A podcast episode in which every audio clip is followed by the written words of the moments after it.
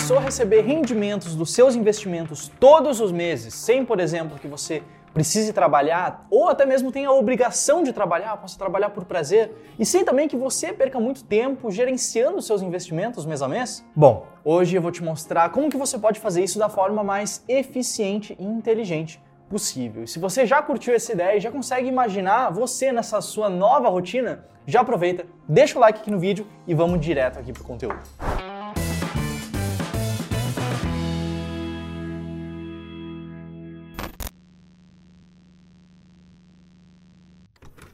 Se você ainda não me conhece, muito prazer, eu sou o José. E se você, por exemplo, fizer o teste de jogar dividendos mensais no Google, você vai ver mais de um milhão de resultados diferentes. Você está vendo aqui na tela agora. Inclusive, isso está ligado à ideia de renda passiva, de ver o seu dinheiro trabalhando por você, para que você possa usar esses rendimentos que vêm dos seus investimentos da forma que você preferir, seja para alavancar ainda mais o seu crescimento patrimonial, seja, por exemplo, para usar esses rendimentos na sua vida, para viver a vida que você quer viver. Só que logo aqui a gente já entra no nosso primeiro problema.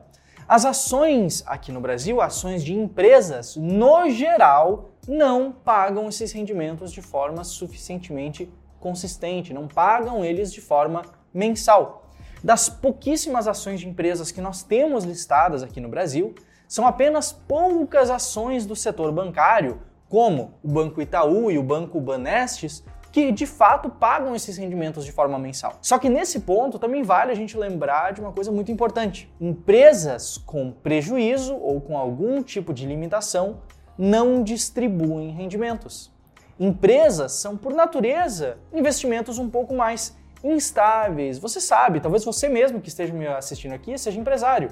Empresas podem ter prejuízo em um trimestre e podem ter lucro no próximo trimestre. Isso acontece, isso é normal disso. Isso acontece, isso é normal desse mercado. Inclusive, mesmo as boas pagadoras de rendimentos, as empresas reconhecidas por distribuírem altos dividendos, podem sim passar por períodos sem distribuí-los. E foi o que aconteceu, inclusive, num momento bastante sensível da nossa economia aqui no Brasil, no ano de 2020. Se liga nessa notícia aqui da Exame, que ela publicou na época.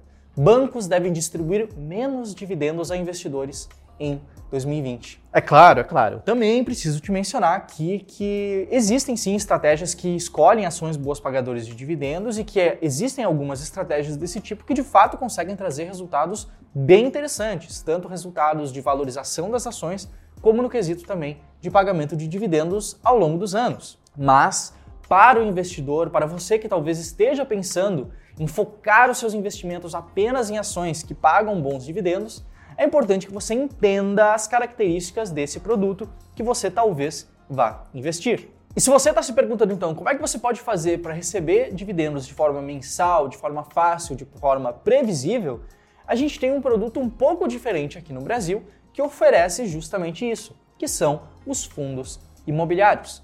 A maioria dos fundos imobiliários aqui no Brasil pagam dividendos de forma mensal. Se a gente parar para pensar no que é um fundo imobiliário, da forma mais simplificada possível, a gente teria, por exemplo, um inquilino que aluga um imóvel, o inquilino então paga o aluguel desse imóvel para o proprietário.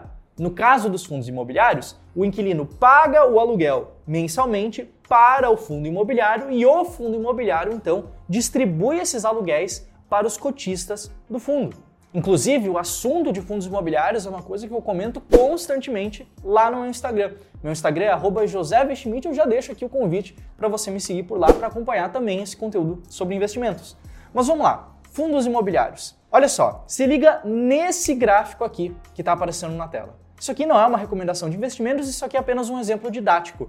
Observe na constância, na frequência, na até previsibilidade dos rendimentos que esse fundo específico, o HGLG11, pagou ao longo dos últimos muitos meses. Esse gráfico que está aparecendo na sua tela, por exemplo, ele começa em 2010. Olha só como que ele foi previsível ao longo dos últimos anos, trazendo inclusive algumas surpresas positivas ao longo do caminho. Por causa dessa operação imobiliária que existe entre o inquilino que paga o aluguel e o aluguel é redistribuído aos cotistas ou em outros tipos de fundos imobiliários a gente tem um funcionamento um pouco diferente, como no caso dos fundos de papel, isso acaba funcionando de forma muito previsível, de forma muito estável. E aqui também vale o lembrete que a maioria dos fundos imobiliários pagam dividendos mensais, rendimentos mensais, apesar da obrigação legal acabar sendo semestral. Eles optam por fazer essa distribuição mensal justamente por causa da natureza do mercado imobiliário. Mas a lógica das ações é um pouco diferente. Por uma ação distribuir rendimentos, distribuir dividendos, juros sobre capital próprio, a empresa precisa ter lucro.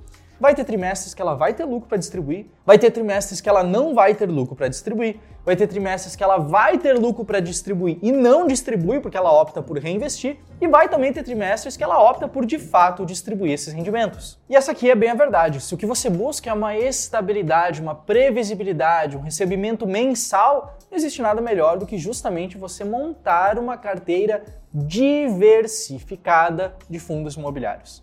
A gente sabe, ativos isolados de produtos de renda variável, seja ações, seja ETF, seja fundos imobiliários, eles isoladamente têm um risco maior. Eles variam de preço e variam também a quantidade de dividendos que pagam mensalmente. Agora, ao montar uma carteira diversificada de ativos, você acaba diminuindo bastante aquilo que a gente chama de risco não sistemático, que é o risco individual de algum ativo específico ou de algum setor específico. E a verdade aqui é que para você conseguir montar essa carteira, não adianta você só sair comprando qualquer fundo imobiliário que você vê pela frente. O ideal é fazer isso de acordo com alguma estratégia clara. E uma estratégia que você pode utilizar, por exemplo, é ficar nesse primeiro momento para você conseguir colocar os pés no mundo dos fundos imobiliários você investir, por exemplo, em fundos de fundos, investir apenas nos FOFs, nos Fund of Funds.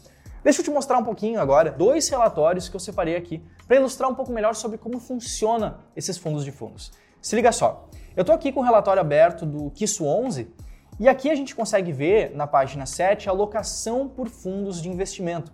Se liga só como ele é diversificado internamente, ou seja, ao comprar uma cota desse fundo, você estará comprando cotas de vários outros fundos imobiliários ao mesmo tempo. Aqui mais embaixo a gente consegue ver também a diversificação por setor, em que a gente tem 35% em fundos de papel, 20% em fundos de logística, 3,4% em fundos de educação, 5,6% em fundos de agências bancárias do varejo a gente automaticamente já consegue essa diversificação. Se a gente for olhar para outro fundo de fundos, o BCFF11, eu separei o relatório dele aqui também. Na página 9 do relatório, a gente consegue ver também os vários fundos imobiliários que ele investe, também o setor de atuação dele. Aqui a gente tem uma característica um pouco diferente, tem um peso um pouco maior em fundos de papel, 54% em fundos de CRIs, 26% em fundos de característica comercial, 8% em fundos de logística e por aí vai. Então, automaticamente, ao adquirir cotas de fundos de fundos, você já está facilmente diversificando a sua carteira de fundos imobiliários. Outra estratégia que você pode aplicar é uma estratégia um pouco mais focada na seleção individual dos ativos. Por exemplo, a estratégia BBB, que é uma estratégia que foca em fundos que sejam bons pagadores de rendimentos, que sejam bonitos de olhar, que tenham uma boa diversificação interna e também fundos baratos. Então, para isso, o fundo precisaria estar descontado, pagando altos dividendos e ter, no mínimo, três imóveis e três inquilinos diferentes. Dessa forma, você também está mitigando o risco geral da sua carteira. Isso são algumas formas diferentes que você pode utilizar. E para a estratégia BBB, por exemplo, o resultado passado dela é esse aqui que está aparecendo na tela, esse gráfico. Isso não apenas te traz uma maior facilidade na hora de investir, por te trazer uma maior facilidade na hora de aportar, na hora de rebalancear a sua carteira de investimentos, como também tem um potencial interessante de trazer bons resultados ao longo do tempo. Mas vamos lá, para fechar aqui o vídeo, quanto que você poderia esperar receber de fundos imobiliários, montando uma carteira de fundos imobiliários hoje? Para isso, eu quero voltar rapidamente aqui no relatório do BCFF11, em que eles apresentam um estudo bastante interessante comparando o dividend yield dos fundos imobiliários com o prêmio do título Tesouro Direto IPCA mais 2035, Tesouro IPCA mais 2035. Nesse gráfico aqui, a gente pode ver que tem uma diferença de praticamente 5 basis points, ou 5% de yield entre essas duas formas de investimento, sendo que atualmente o yield médio dos fundos imobiliários, o dividend yield dos fundos imobiliários do IFIX, do índice de fundos imobiliários aqui do Brasil, gira em torno de 10,5%. Isso significa então, uma conta bem simplificada, uma conta de padeiro, 10,5% dividido em 12 meses equivale a aproximadamente 0,875% ao mês.